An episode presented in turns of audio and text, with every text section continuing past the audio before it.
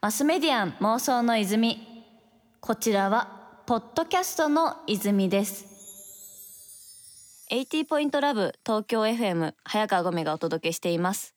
ここからはゲストさんをお迎えして一緒に妄想していきたいと思います。それではご挨拶お願いいたします。はい、ファブリック東京の森と申します。よろしくお願いします。よろしくお願いいたしますファブリック東京から森雄一郎さんに来ていただいておりますあの私は森さんのことは以前からめちゃくちゃ知っていてこう一方的に SNS だったりとかあとそれこそあのファブリック東京でされてることとかこう拝見してたんですけどとはいえあの会うの2回目なんでねまだまだ全然知らない部分もあるのでいろいろお伺いしていきたいなとはい、思います。ぜひお願いします。でまあこの番組「妄想の泉」という番組名にあるように全てのクリエイティブは妄想から始まるがコンセプトでしてまさに妄想の泉を掘り当てるのが目的ということでいい妄想が飛び出たら突然泉が湧き出てくるんですよちょっとそれを目指して30分お付き合いいただけたらなと思います。はい、まずはその現在代表取締役をされているファブリック東京がどんなサービスを手掛けているのかちょっと今回知らないリスナーのためにも教えていただいてよろしいでしょうか？はい、あのファブリック東京は2014年に、えーまあ約5年前ですね。オンラインから始まったブランドでして、一度採寸を受けていただけると、そのデータがサイト上にあの登録されるので、そこからオーダースーツやオーダーシャツがスマートフォンなどで簡単に買えるっていうファッションブランドです。今あの都内に、えー8店舗関西に4店舗合計12店舗ですね、うんやっていてそこにお客様来ていただいて採寸体験をしていただくというような形ですね。なるほどそしたらその店舗で採寸をしてそのデータがオンライン上に上がってじゃあ次回からはわざわざその店舗に行ったりとかしなくても自分にぴったしなものが手に入るというイメージでそうですすね。はい、あの新しく店舗に来ていただける方も本当あのうち売らないお店って言ってるぐらい、あうんのカジュアルに来ていただいてその場で買わない人もほとんどなんですよね。結構ねあの私も店舗こう拝見しに行ったことあるんですけどすごい明るくて入りやすくてこう結構スーツ屋さんとかってなんか一回入るとなんか買わないと帰れないんじゃないかみたいなこう思わされる瞬間もありますけど、はいそういう雰囲気が全然なくて居心地が良かったなとありがと思いますうござい。ます。はい。なんかファブリック東京さんがそのサイズデータを活用して、まあ、今サービス展開されてると思うんですけど、まあ、そういった他のサービスとの違いみたいな部分って小森さんの方で何か考えてらっしゃることはありますでしょうか、えっ、とですね、ファブリック東京のあの特徴2つありまして1つはあの体のサイズはもちろん採寸させていただくんですけれどもお客様の好みですとか体型の癖みたいなところをサイズのデータとして保存しているっていうのがすごく特徴的です。例えばあの好みでいくと丈が長い方が好きとか、あとはパンツは細い方が好きとか、うんそういったお客様それぞれのあの好みなんかを一つ一つデータ化してそれでサイト上に登録してそれであの購入する時はそれが反映されているっていったうんうん状態にしていますね。確かにそのサイズが合うのと似合うのってちょっとまた別だったりしますもんね。そうですねはいで2つ目があのお客様のライフスタイルに合わせて生地を提案しているんですね。あライフスタイルに合わせて生地の提案があるんですね。はい例えばあの都内とかだと最近うんあの自転車で通勤するビジネスマンってすごく増えてるじゃないですか。うんで彼らってあのリュックサックとかメッセンジャーバッグで通勤してるんですよね。確かにはい、最近すごくやっぱビジネスカジュアル化があの進んでると思うんですけれどもそういった方々のあの流れでいくと結構肩とか背中とかがバッグで擦れちゃうっていうことなんですよね。結構毛玉になりやすかったりしそう。ですすそうです。はい。だからそういったのがあの全然擦れないような強靭な素材のコンバットウールっていうものを開発して、そうなんですよ。あのアメリカの米軍とかでも使われてるような素材なんですけど、えーうんうんそれを使ってあのスーツの素材にしていたりですとか、あとは忙しいビジネスマンが多いので、うん自宅で洗えて。それで大事ですね速乾性があって、も次の日またもう着ていける、あいいですね。なんかはい、そういったすると素材を、うんあの用意してたりとかですね。なるほどじゃあただこう形が合うものサイズが合うものってだけじゃなくて、まあ、その人自身のこういろんなところも含めて合うものっていうのを提案されてるってところそうんでなですね。すね。はい。そのファブリック東京を創業されたのが、えっと、に4年前5年前とか。えっ、と2014年なんで5年前5に年前ですねはい、うん立ち上げました。もともとそのファッションがお好きで今のサービスに至ったんでしょうか？それとも別のきっかけがあったんでしょうか？えー、と僕あの結構学生時代からずっとファッションが好きでもう好きすぎてですね自分でファッションメディアをインターネット上に立ち上げたっていう経緯があって、それで学生時代はこう結構海外行ったりとかしてパリコレとかニューヨークコレクションとかを自分で取材していたんですよね。アグレッシブですね。そうですね。行動力はすごくあったかなって思っていてそれであのファッションが好きでそのまま、まあ、今につながってるっていっはいたところもありますね。じゃあそこからなんだろうその起業家へのこう転身というかそこまでの間って何があったかとか詳しく教えていただけますか？そうですね。あの大学時代にファッションメディアをやっていたんですけれども、あのもともとあの僕の父親がですね、パソコンメーカーに勤めていて、えーはい、うん。子供の時から自分のあの子供部屋にパソコンを置いてくれてたんですよね。すごい。だからあの結構幼い頃からあのプログラミングとかも結構自分でやってたりとかしてそれで中学校の時には自分でウェブサイト作るのが趣味みたいになってるんですよえー。ね。じゃあ結構そのアパレル業界っていうとやっぱいまだにそのファックスじゃないと連絡取れないとか、はい。ね。電話じゃないととか結構私自身も経験あるんですけど、まあ、そういったこうなかなかデジタルとの掛け合わせっていうのが難しいような印象があったんですけどそういったバックグラウンドがあって、まあ、デジタルの森さんとアパレルの森さんっていうのがまあつなぎ合わさって今のサービスになったみたいなところはちょっと見えてきた気がしますね。そうですねまさにあのファッション業界にいた時にその辺がかなりあの問題点だと思いましたし、うん自分的にもフラストレーションがすごい溜まってたんですよね。なので結構 IT ベンチャーを立ち上げるっていう方に振り切ったっていうのもありますね。なるほどなるほど。まあそこから結構ファッション業界から IT ベンチャーってかなりこうジャンプとしては大きいような印象があるんですけどその間にこう体験してよかったこととか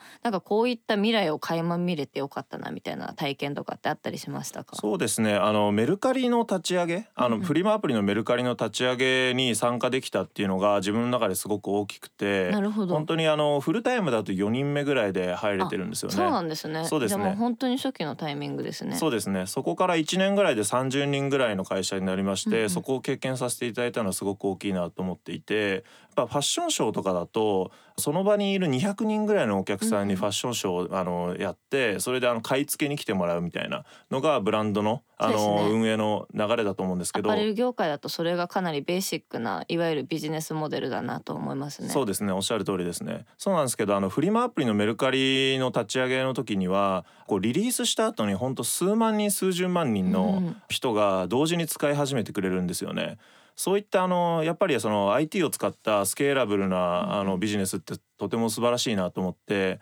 ただあのやっぱりずっとメルカリにいるっていうわけではなくて自分でやっぱりあの何ですかね事業を立ち上げるうん。っていった目標もありましたしそれにファッションがもともと好きだったので、IT とファッションを掛け合わせてスケールが大きいブランドを立ち上げるっていったところでファブリック東京につながった形です。なるほど。なんかそこまで聞くとすごい今のファブリック東京が必然のように感じられるんですけどなんか実際ファブリック東京をその立ち上げられるタイミングとかで、まあ、その IT とファッションとって部分で今後じゃあこういった形で変わりそうだなとかそういった部分に関しての何か妄想ってされてましたか？そうですね。あのやっぱりデータをもとに洋服を買うっていう体験って便利だと思ったんですよね。そうですねですねなんか本当にだってそれまでって一部の感度が高い人だけが自分の体験に関してのデータをこう数字で持ってるような状態だったかなって思いますすね。ねファッションの EC サイトとかにもこう S のサイズ M のサイズとかいろいろあの書いてあるじゃないですか、うん。肩幅とか身幅とかって、ね。なんですけどあれってちょっとやっぱり家で自分でメジャーで測るとか、うん。そういうのってあんまりやっぱりみんなやるものではないんですけど、うんうん。お店に来てもらって一度データを登録してそれで自動でうんうん。それであの自分にフィットしたものが届くっていうのって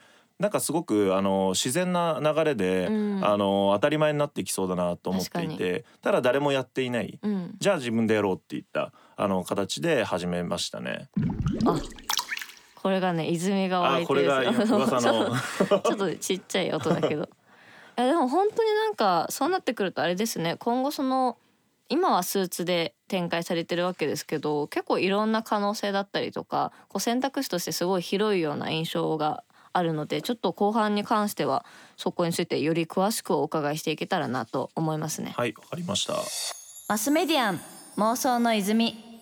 東京 FM から早川ゴミがお届けしていますマスメディアン妄想の泉ここまで森雄一郎さんの原点の妄想を紐解いていきましたがここからは現在について妄想キーワードにお話を伺っていきたいと思います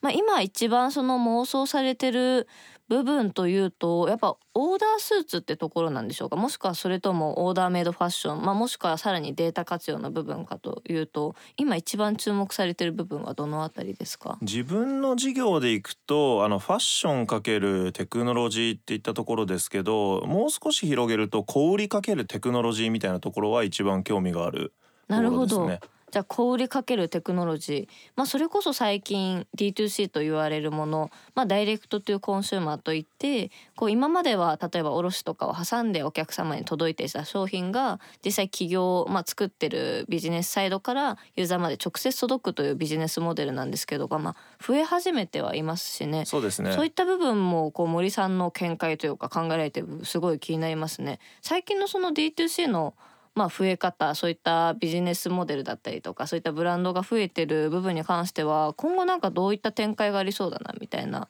どういうふうに考えられてますか？そもそもあの D2C があの、まあ、去年ぐらいからあの、日本だとすごく増えていて、うん、メディアとかでも毎日のように記事になってると思うんですけれどもこれ結構その今後ももちろん流行るなと思っていて、うん、昔はですねあのお店をやってた百貨店とかセレクトショップがあって、うん、それでブランドをやってた会社があって EC をやってた EC サイトの運営会社があって、うんうん、こういろいろバラバラだったんですけど、はい、D2C ってこれを一つであの運営するんですよね、うんうん、なのでお客さんと一番近い存在でブランド運営ができるっていうのがすごく特徴的だなと思っていて、確かに。それがあのまあ基本的にはデファクトスタンダードになっていくんじゃないかなとは思っているので、うんうん今後はですねあの今はファッションだったりとかあと化粧品とか、はい、そういったところが多いと思うんですけれどもほとんど全ジャンルの小売りでこれが当たり前になっていくんじゃないかなとは思っています。うん、ってことはつまりその今までの小売りのビジネスモデル自体が結構刷新されるというか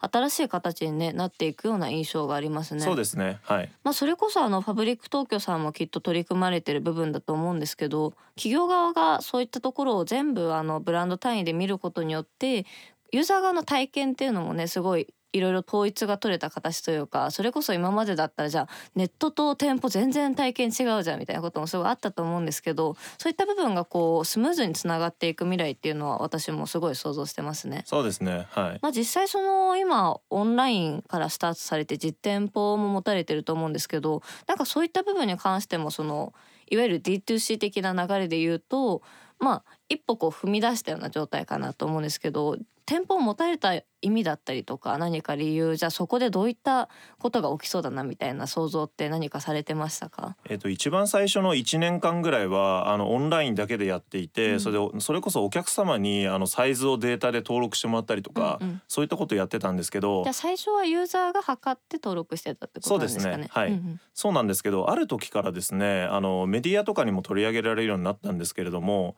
あのお客様からの問い合わせがですねすごく増えたのがオフィスに行って採寸してくれませんかっていうことがすごく増えたんですよね。で当時あの我々のオフィス渋谷にあってですね、うん、それであの会社帰りにオフィス寄って採寸してくれませんかみたいな電話がかかってきたりとかメールが来たりとか、うんうん、そうなんですよね。それであの試しにあのオフィス採寸っていう機能を何ですかね購入画面のところに入れてみて、うん、そうですね。そうするとすごくそっち選ばれるあの機会が増えたんですよね。なるほど。まあ特にそのなんだろう女性だと例えば下着とかでこうアンダー何センチとか自分の体のサイズね結構知ってる方も多いですけど男性だとなかなか測るねきっかけもないような印象がありますね。そうですね。自分の肩幅とか胸周りのあの大きさとか全然あの、把握する機会もないので。なので、えっと、お客様のニーズって、うん、おそらくあの誰かに測ってもらいたい。特にそのプロに測ってもらうっていった確かに。安心感ありますね。そうですね。安心感があるあのお客様のニーズがあったので、うん、それであのお店のポップアップとして出していったらすごくニーズがあったので、うんうん、店舗展開を始めたって形ですね。なるほどそしたらそのなんだろうテクノロジーとファッションって部分でまあそのインターネットにそれが固執するというわけではなくて一番そのユーザーにとってスムーズな体験を提供するために、まあ、店舗だったりとかオンラインの活用をしていくってところなんですね。そうですねはいまあ、実際その森さんが先ほどおっしゃられてた、まあ、小売りとテクノロジーって部分に関して私もすごい今気になってるこう2つでそれこそ最近あの上海行ってきたらもうスーパーでおばあちゃんも5歳くらいの子供も QR コード決済してるのを見てあなんかこういうのがもしかしたらベーシックになっていくのかもなみたいな。もう私としてはこう領収書とかももう全部あのオンライン上で管理できたらもうそっちの方が便利ですよね。めっちゃ便利だなって思うんですけど実際その森さんが具体的にその今後こういう流れはありそうだなみたいなこういうトレンドが来たら面白いなって考えられてるこう部分とかってありますかね？そうですね。あの D2C ってあのそもそもこれからも大きくなっていくって思っているのが、増えるんですよね。でそれの一つの理由が小売がサービス化しているっていったことがあの特徴的なんじゃないかなと思っていて。なるほど。ただ販売するだけじゃなくて、はい、それの体験も含めて、まあ、みんなある意味で見ているということですね。ま、そうですね。はいこのブランドがあって人生豊かになったとか本当に救われたとかそういったお客さんが増えていって、うんうん、それがずっと長い間もうそれこそ10年20年のスパンであの顧客とエンゲージメントしていくような、そういったブランドが今後増えていくんじゃないかなと思っていて確かに、はい、それが多分小売かけるテクノロジーでこうどんどん革新していくようなあの未来が来るんじゃないかなと思ってます。うん、だからそれこそあれですよね。その国内の例えばコンビニとか何か買う場所と国外のその何か買う場所っていうのの接客の違いにすごい如実に現れてるなと思っていてやっぱこう例えば上海とかで何かパンとか買ったりすると「あい」みたいな感じでこうなな投げられるというかこう 結構ねガサツな感じで来るなみたいな。でも確かに物を売るって点に関しては別にそれでいいわけじゃないですか。物が良ければいいわけですしね。そうですね、でもやっぱこうみんなそれだと日本の人とかと特にいやなんかそれだと接客が違うみたいな感じである意味で接客だったりとかじゃ実際どうやって買うかみたいな部分すごいこうこだわられてるそれこそコンビニに対してとかもねなんかもう少しこうなんじゃないかみたいな意見が出てくるくらいやっぱ皆さんこだわられてると思うんですけどなんかそういったところだからこそそこについてすごい発展していきそうなこうポテンシャルというかあの状況はあるなって思いますね。こう今森さんがされているファブリック東京というブランドの中での体験の部分で言うと今だとどういったところがその特に大切にされている部分なんでしょうか？そうですね。あの店舗でもあの EC サイトでも同じように便利に買えるっていったところをまず大事にしていて、うん、店舗には当然生地のサンプルですとか商品のサンプルっていったものは置いていて体験はできるんですけれどもじゃあ EC サイトだとなかなかしづらい。っていうところがあるんですけれども、うん、写真を充実させたりとかあとは自宅に記事をあの取り寄せられる、うん、そういったあの、ね、サービスもやっていて、うん、10個までなら無料でお送りしていたりとかしますね。でも確かにそれこそあの都心部からちょっとでも離れるとかなりお店の数も減っちゃうじゃないですか、はい、それこそ福井に住んでる友達とかもマジで服屋がないみたいな、はい、なんかそういったこう場所に制限されず実際購買ができるっていうのが本当になんだろう価値のあることなんだろうなっていうのはすごいつくづく感じますね。これはね湧くなって思いました。妄想の ちょっとねついに私もこの妄想の泉と息が合うようになってきた気がします。あうんの呼吸がそうあうんの呼吸できてきてる気がしますね。